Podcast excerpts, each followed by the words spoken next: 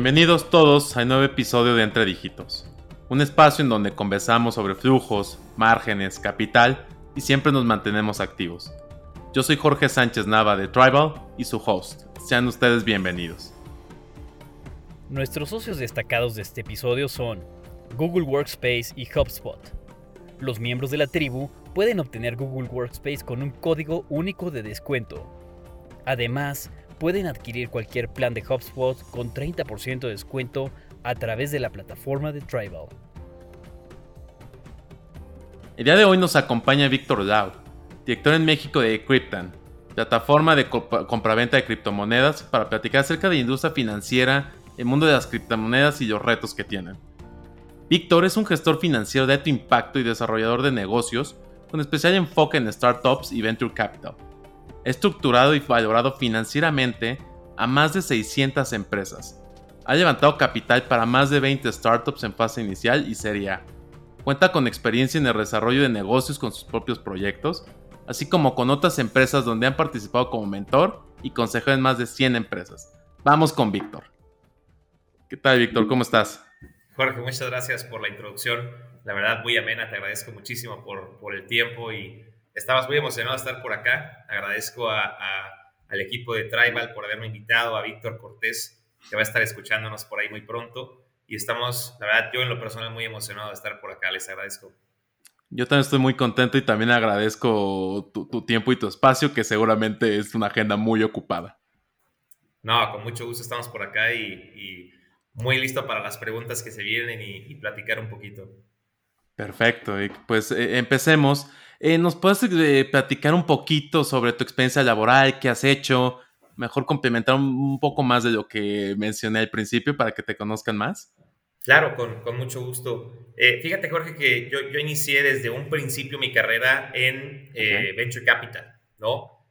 Estuve, la verdad, un año en, en la tradicional eh, industria, ¿no? En, corporativo. La verdad es que no me encantó en lo personal todo el, proceso corporativo, pero las finanzas me encantaron y me siguen encantando. De hecho, estudié puras, puras finanzas en, el TEC de Monterrey.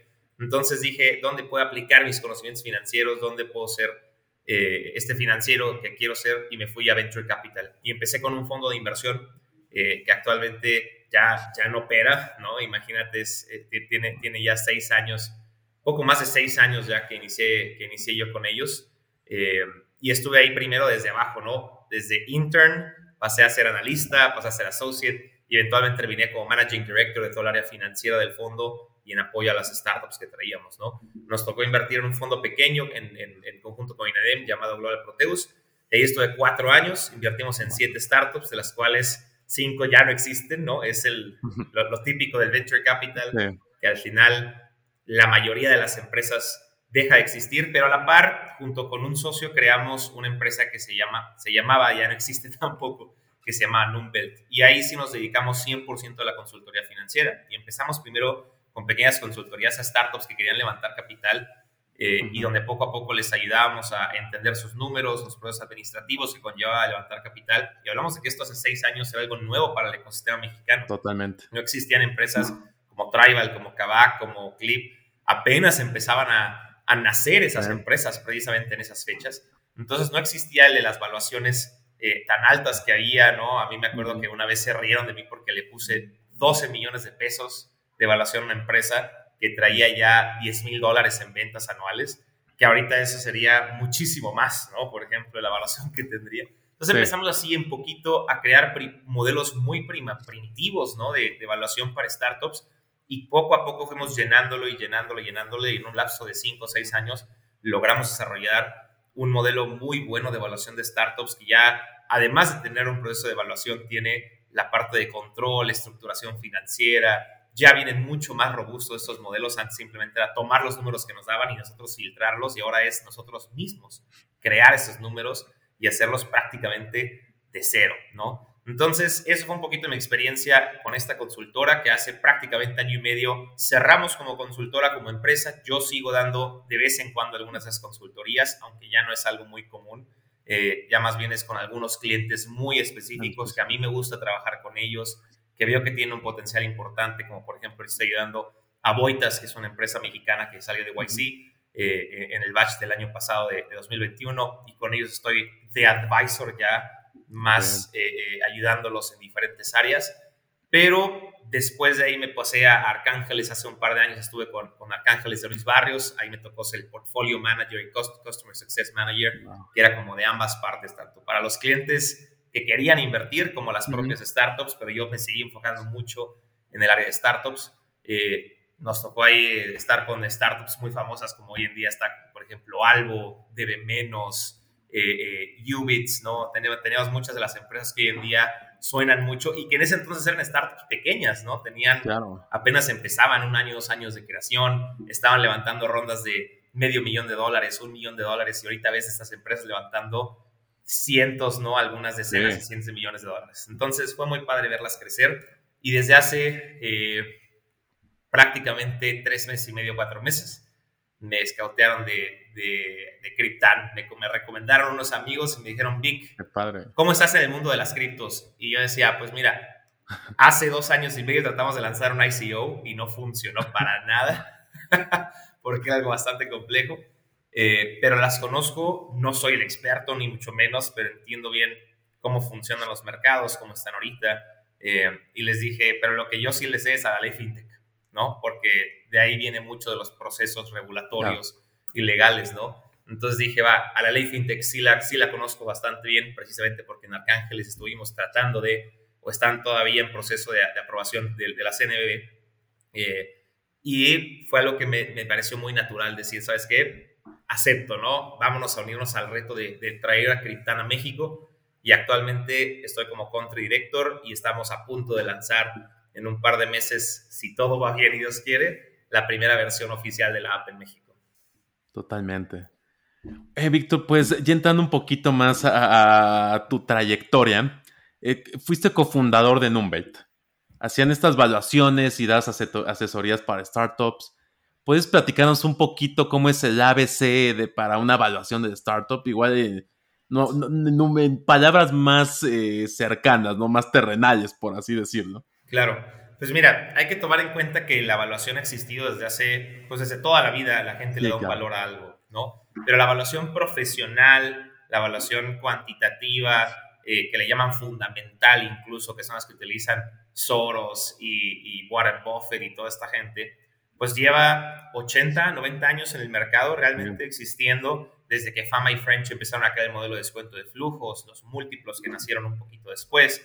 Entonces, hay que entender primero esa parte, ¿no? De que hay, hay muchísimos modelos allá afuera para evaluar, para estimar el valor de algo desde algo sentimental hasta algo objetivo como una empresa, ¿no? Y partiendo de ese punto, una empresa tradicional es muy diferente a una startup, en especial en su manera de evaluarse, ¿vale? Entonces, cuando tú evalúas una empresa tradicional, nada más para sentar las bases, utilizas un casi siempre un modelo de descuento de flujos, donde conoces cuáles son los flujos futuros de la empresa, los traes a valor presente, ¿no? Terminología financiera que para la gente que, que no es tan financiera les puedo decir que es muy sencillo. ¿Cuánto genera la empresa en un futuro de dinero y cuánto vale hoy ese dinero acorde con una tasa de, de rendimiento que busca un inversionista, ¿no? Pero cuando ya hablamos de una, una startup, hay muchísimas variables que no existen todavía o que son demasiado pequeñas, demasiado no objetivas para el proceso de evaluación. Entonces, nosotros nos lanzamos al mercado con una, una, evaluación de descuento de flujos y fue la peor idea que pudimos haber tenido en la vida. Yo venía de un proceso de descuento de flujos, valorando las empresas públicas o empresas privadas que ya tenían 10, 20 años de, operación. Y es el primer tope contra la pared que nos dimos, ¿no?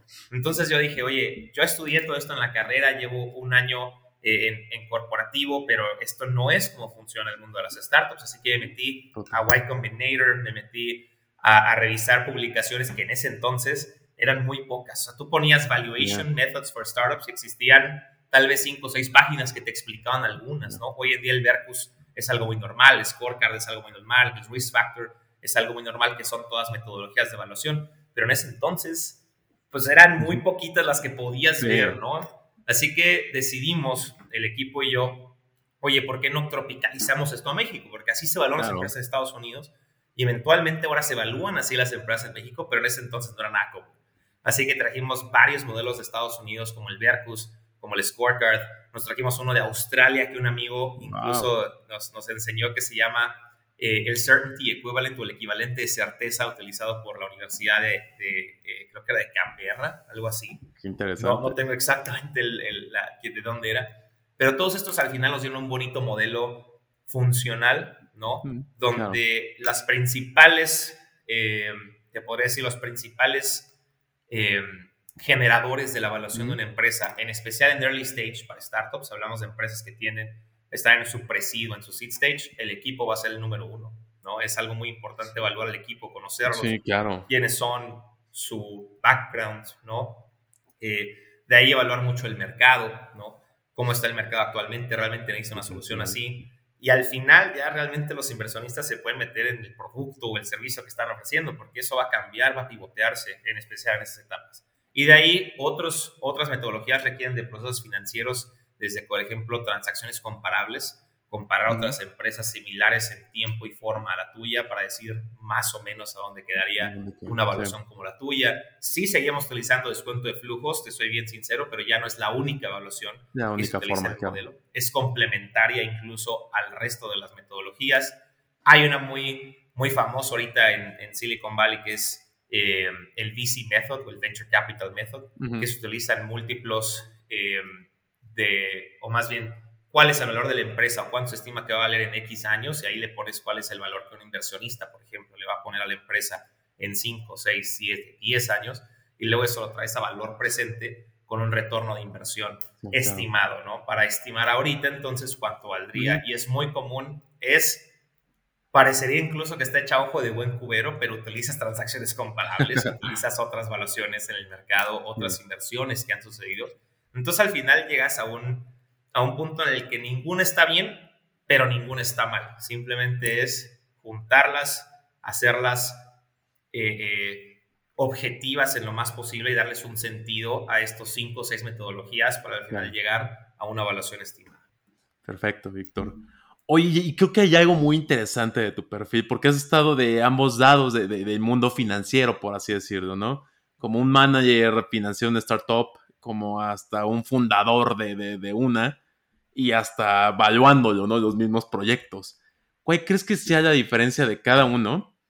Y más bien, ¿qué te gustaría que estuvieran las otras? O sea, ¿cómo complementarías de uno, de un punto a las otras dos o viceversa?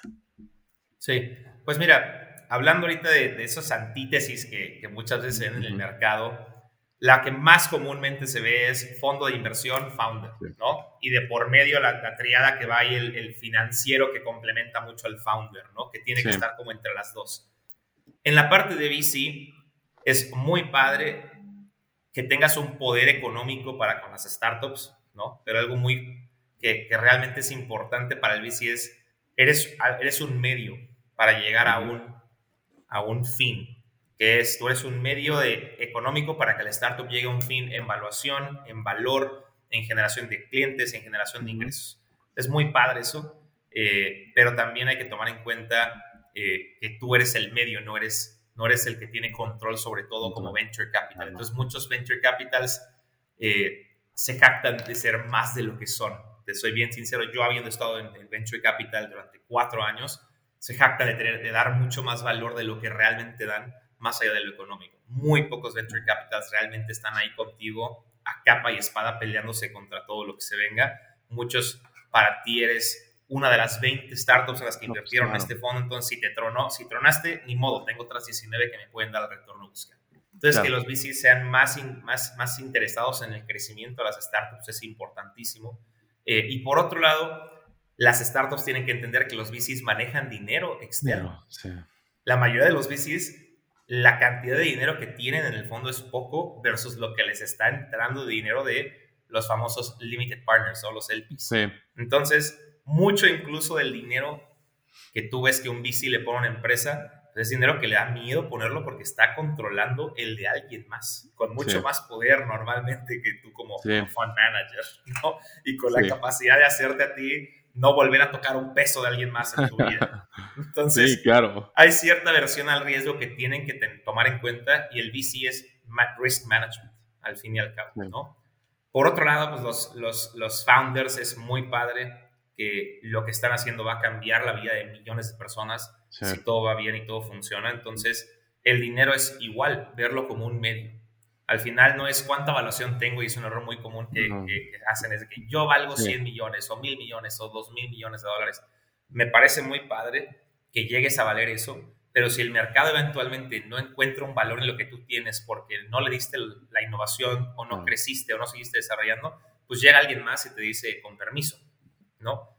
me vale que tengas una evaluación de 2 mil millones de dólares. Yo ahora puedo tener una de 10 mil millones si yo le doy al mercado lo que quiere y al cliente. Lo que necesita. Entonces, claro, todo se en necesidad, ¿no? Oferta y demanda básica. Exacto. Ese consumer-centric startup va a ser mucho mejor que el startup que ha levantado millones de dólares con evaluaciones altísimas y que al final no entendió completamente a su cliente.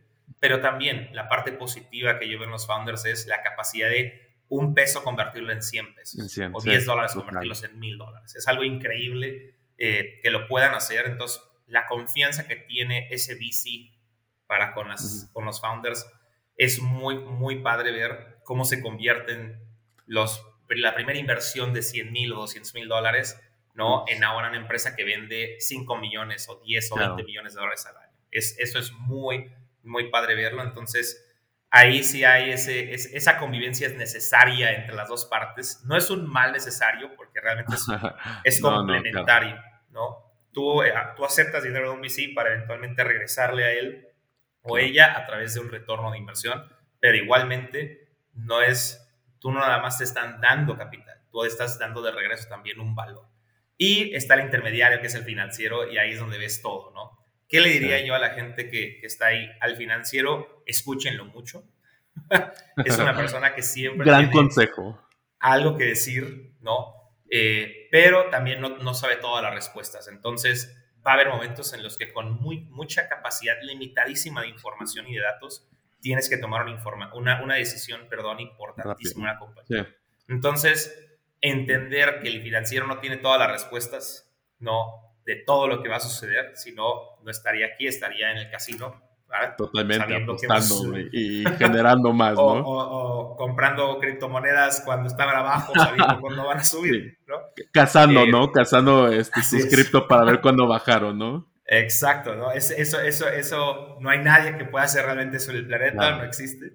Pero también eh, eh, usarlos como una herramienta importante, y me refiero a usarlos de pedirles ese consejo, eh, tomar en cuenta lo que dicen, porque al final, eh, si bien no son el motor de, capacidad para crecer, sí llegan a ser el engrasante, el, el, aceite de la compañía para decir, si esto no, no, no, tenemos la suficiente capacidad para crecer o para atender esto, pues nos va a llevar muy mal eh, ahí el, problema, ¿no? los problemas nos van, nos van a acapar.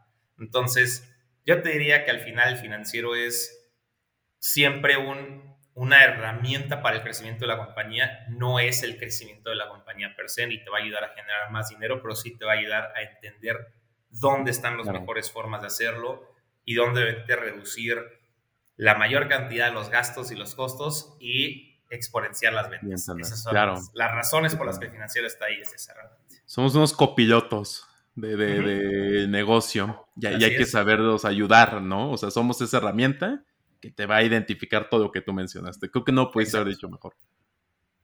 Exacto, sí. No, no, no, no, tenemos la misma visión que un fundador, nunca esperen no, no, no, ni por cerca, ¿no? Pero tenemos creo que ese plus de ver ciertos riesgos con nuestros conocimientos basándonos en data numérica. ¿Sabes qué? Y, ese feeling, ¿no? De, que te da también como financiero que ya te da cierta experiencia de haber trabajado, que dices, hijo, esto no me late, a pesar que en el piano no se ve tan mal, ¿no? Claro. O ese feeling es súper válido. Y además, o sea, es, es, es bien común que, que, al financiero lo vean como la oveja negra, ¿no? De que es que tú siempre dices que las cosas van a salir mal. Tú siempre traes, a, traes, a, traes las cosas malas hacia nosotros. Eres negativo, siempre dices que no, ¿no? Los financieros traen la ley de Murphy en la cabeza todo el tiempo. Si algo malo puede pasar, va a pasar.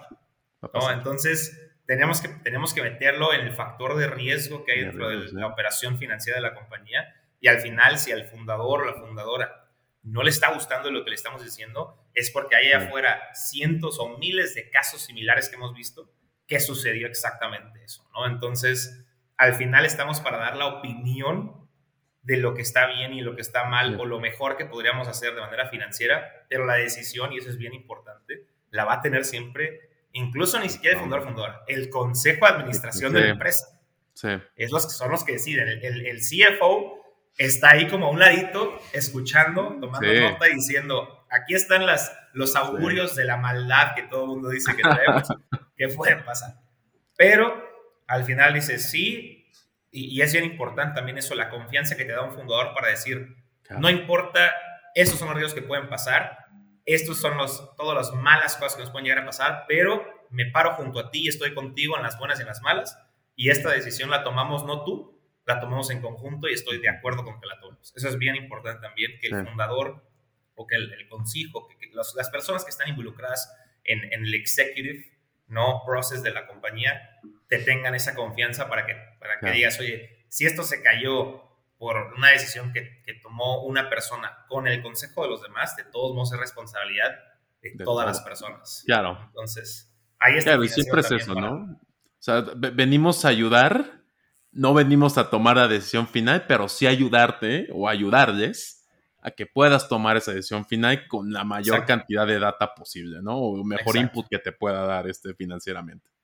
Así es, exactamente, no pudiste decirlo mejor. Perfecto, Víctor. Sí.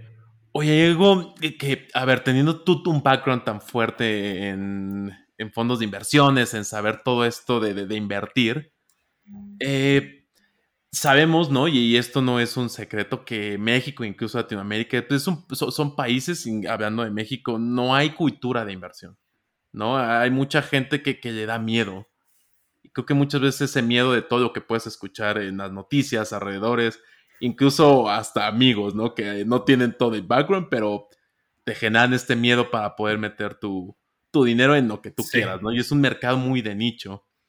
Eh, ¿Cuáles son tus expectativas específicamente en México de, esto, de, las inversiones y de, este, estas nuevas startups que están dirigiendo hacia allá, específicamente de ustedes?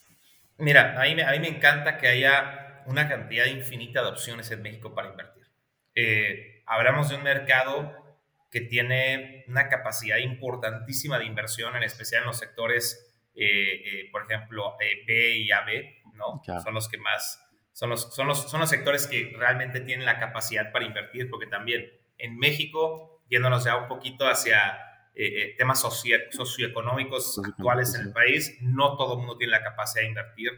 No podemos seguir el consejo de Carlos Muñoz de que cómprate dos depas y vive de ellos, porque no todo el mundo puede ni siquiera comprar uno solo en México, ¿no? Entonces, tomando en cuenta eso, de todos modos hay un mercado importante de millennials que, que, se consideran hoy en día incluso gente de clase media que nunca en su vida ha metido un peso de inversión, pero que ya empiezan a generar esa conciencia de qué hago con estos 20, eh, 30 mil pesos que tengo en el mercado guardados, en el mercado del banco, perdón, guardados, ¿no? o, acabo de recibir por un servicio o, un, o mi abuelita o mi tío me regalaron una lana, ¿qué hago con eso? Y antes en México no había opciones si no tenías más de un millón de pesos. Claro. ¿No? O, medio millón de pesos. GBM, por ejemplo, no tenías tú la capacidad de invertir con GBM antes. Hasta que lanzaron GBM Plus. ¿Por qué? Porque vieron que el mercado de la fintech de una ola en, en Estados Unidos y Europa que traía gente desde 100 pesos, de 5 dólares, 5 euros a invertir, les iba a comer todo ese potencial de mercado. Entonces, subiéndose al tren, algo súper positivo, ¿no? Diciéndoles de una manera muy buena, empiezan a crearse estas fintechs que te ayudan a invertir. Y esto fue hace 4 o 5 años, ¿no? Que empezó ese, esa, esa ola. Llega la ola de las criptos que se suma y ahora realmente la mayoría de las fintechs ahora están nichadas, ¿no? Están los que te dan, por ejemplo, como DIN, que solo por tener tu número en una cuenta bancaria te dan un rendimiento. O, por ejemplo, las criptos, ¿no? Hay allá afuera staking que te dan rendimientos con bajísimos riesgos del 7 al 12%, dependiendo de con quién estás, y el riesgo es muy bajo.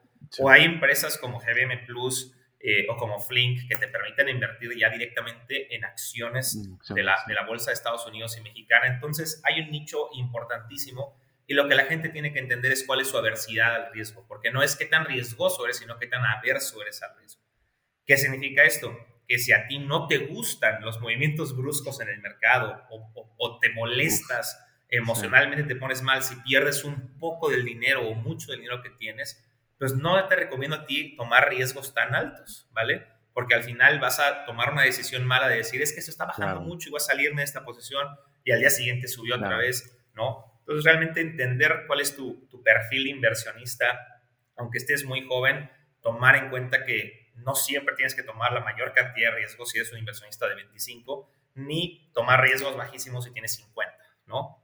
Hay que mezclarle un poco, entender todas las opciones que hay afuera. Ahorita puedes invertir en bienes raíces con Brick, con 100 ladrillos, puedes invertir en criptos con Cryptan, con Bitso, puedes invertir en acciones en, con GBM, con, con cualquiera de esas empresas que hay afuera. Entonces hay todas las opciones que tú quieras. un abanico enorme de opciones. Ese perfil yo creo va a ser importante para, las, eh, para, para, para, llegar a ese mercado, darles la seguridad de su dinero, no en los rendimientos, pero de que su dinero está seguro en, una, en un lugar bueno, bien cuidado, bajo protección, se podría decir, eh, eh, de, de, de, un sistema robusto, ¿no? informático.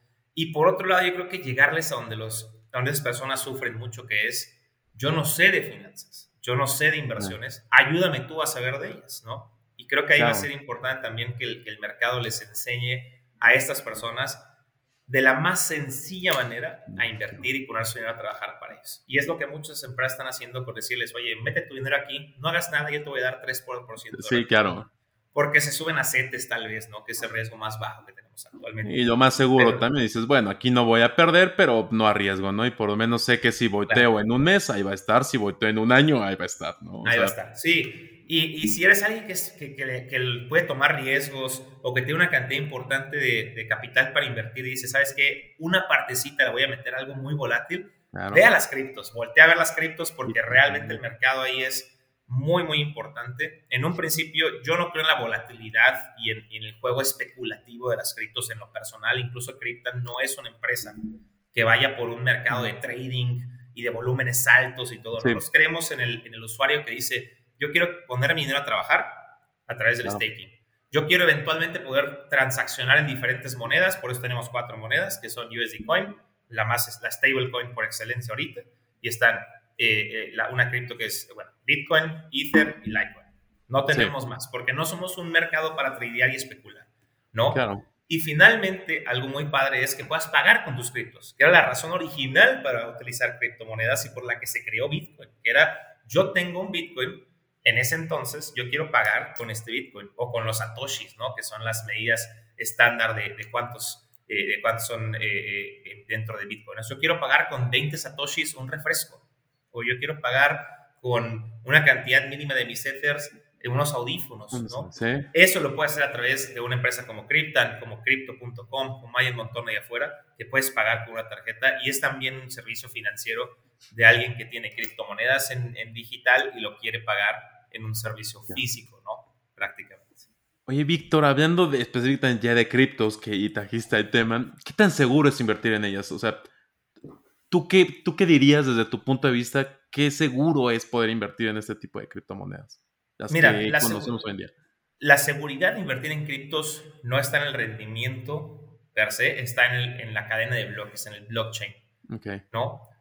El, el blockchain es el, la metodología más segura del planeta para hacer cualquier tipo de transacción, cualquier tipo de contrato, porque ahí existen todas las transacciones que te puedas imaginar. Entonces, en cuanto a seguridad y robustez informática, digital, programática, es lo más seguro del mundo que existe, ¿vale? Es imposible hackear una red de bloques a menos que la más, el, 50% más uno de las personas que están intentando acceder a la red quieran cambiarla y es imposible ponerte de acuerdo con cientos de, millones de personas. Totalmente. Entonces, seguridad en cuanto a la parte programática tecnológica es la mejor. Sin embargo, allá afuera existen muchos fraudes, muchas personas que quieren hacerte pensar que te van a dar una criptomoneda por un valor a cambio. Y ahí es donde tienes que establecer qué, qué seguridad versus valor existe detrás de esta criptomoneda. Todavía no entramos a, lo, de, a lo, de, volatilidad, pero en cuanto a la robustez de su plataforma, de la seriedad de su proyecto, pues hay muchísimas criptos allá afuera que son muy seguras, como Bitcoin, como Ether, como Solana. Eh, como Polkadot, hay muchísimas y los puedes ver en los principales exchanges como las principales monedas. ¿Por qué? Porque tiene un equipo de trabajo muy bueno, porque la, el planteamiento que están haciendo es excelente y tiene objetividad es utilizable, ¿no? Entonces, ahí es la evaluación ya de dónde quieres invertir tú en la parte de seguridad del proyecto. Y finalmente está la seguridad de la propia moneda, que es aquí donde podemos entrar en debate de qué tan seguro o no. Eso quería, justo ahí iba también un punto de qué tan seguro en la parte de, ¿cómo llaman? Security dentro de información, porque a ver, he sabido que, que te pueden robar, ¿no? Y ha pasado, y ha pasado muchísimo en Estados Unidos. Claro, claro. O sea, aquí es, es importante entender dos cosas. Una, dónde guardas tus criptomonedas y dos, dónde las tradeas, ¿no? A quién se las mandas. Entonces, si vas a utilizar criptomonedas, entender que hay cold wallets y hard wallets donde puedes guardar literalmente tu pedazo de bloque y lo traes tú contigo en un USB-C, perdón, en un USB-C y que lo traes para siempre contigo y lo vuelves a entrar y lo metes otra vez al blockchain o en ciertas hot wallets, por ejemplo, como MetaMask o como algunos exchanges que tienen sus propias wallets, como Binance, como Cryptan, como Crypto.com. Y ahí es investigar el exchange, investigar quién te está proveyendo de ese servicio, porque uh es un servicio de custodia de tus criptomonedas. Y decir, ¿es de confianza? ¿Cómo están sus reviews? No me van a hackear, porque también tienes que entender qué proceso de seguridad, de seguridad tienen estas, estas empresas. Porque hemos escuchado ahorita la historia de terror de que hackearon a tal exchange, hackearon a tal empresa. Entonces también hay que entender que nadie está exento de un hackeo, pero entre más robusta y mejor esté hecha su ah. plataforma, menos propenso es, es un exchange al hackeo. Entonces, yo creo que investigar muy bien cuáles son los riesgos.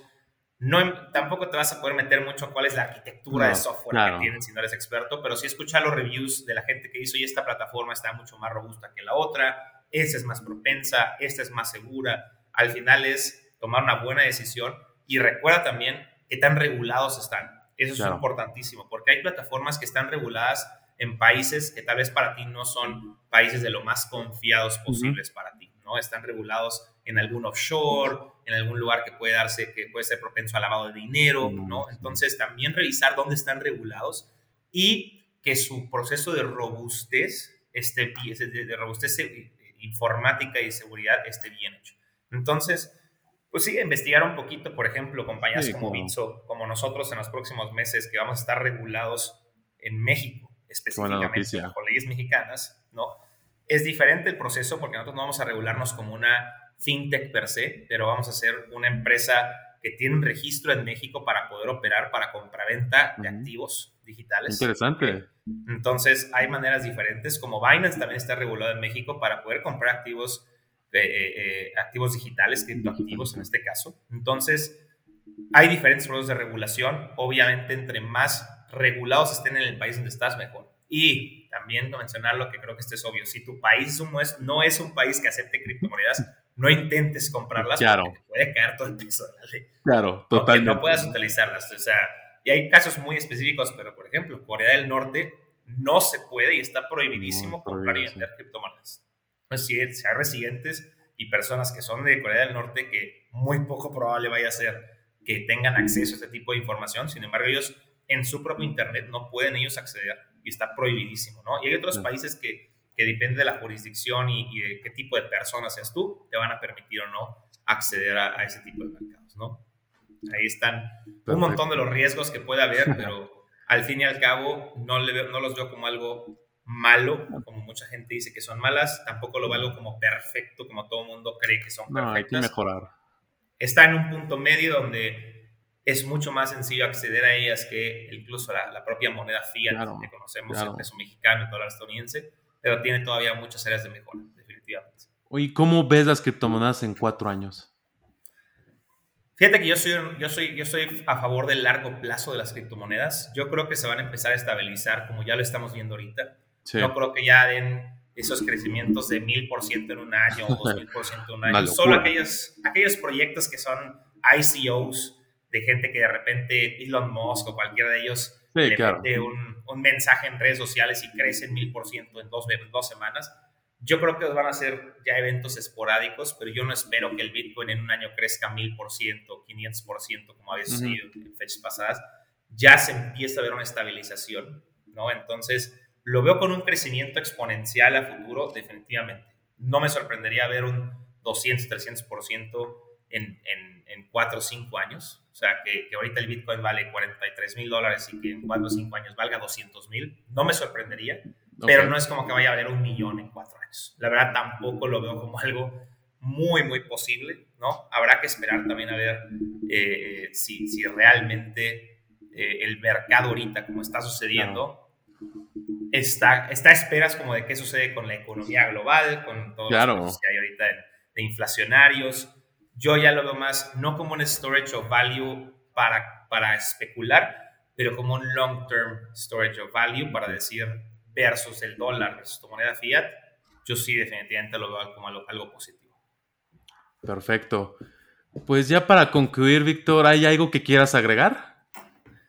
Eh, pues realmente eh, yo les diría, eh, resumiendo un poco lo que platicamos hace rato, Jorge, si no tienen un financiero en su compañía, búsquenlo. O sea, mucha gente dice, y, veo que lo platicaste con un founder hace poco, de la, diferencia entre un contador versus un financiero. El contador es alguien que te da control de tus finanzas. Un financiero te da control de, no control, más bien la parte estratégica financiera ya. Y realmente sí hay un proceso de controlling financiero, pero que va muy ligado a, a contabilidad. La parte financiera per se ya es analizar todo eso y tomar las decisiones pertinentes a partir de, ese, de todo ese control financiero. Así que si se pueden los dos, qué mejor para las empresas que ya tienen más presupuesto, un contador o varios contadores internos y un financiero de cabecera, y si no, al menos como mínimo un buen contador interno. Y me refiero a un contador financiero, administrativo, que le sepa hacer no nada más los impuestos, porque todo el mundo dice, que tengo un contador de impuestos? Le digo, y volteamos a ver tus, tu estado de resultados versus lo que le presentan al SAT y son dos cosas diferentes. Entonces, uno interno que entienda los procesos, al menos siento que es muy necesario. Y si pueden a un financiero de cabecera que les esté ayudando, al menos yo, por ejemplo, soy advisor. Yo, no, yo, soy, yo la única empresa a la que le trabajo full time es a Crypto. Y de ahí soy advisor de un par de startups de manera esporádica y de manera como, como off eh, of, employees, ¿no? O sea, yo soy un advisor con ellos y les ayudo. Entonces, si pueden al menos ese advisor financiero que les maneje un proceso financiero estratégico, créanme que hacen una diferencia enorme. Jorge no me va a dejar mentir.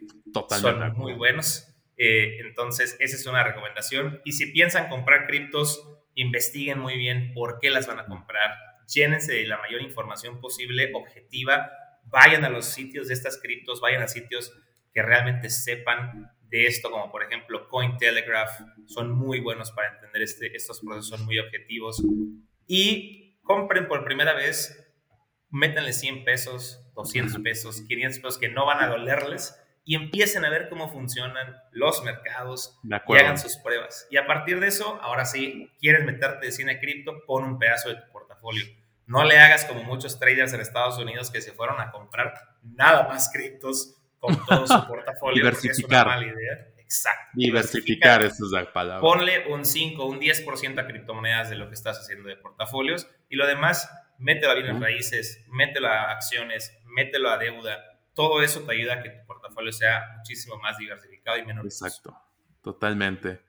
Pues muchas gracias por los consejos, Vic, y gracias por la plática. Con eso concluimos este episodio de Entre Dígitos. Muchas gracias por acompañarnos. Fue un placer tenerte por acá, Víctor.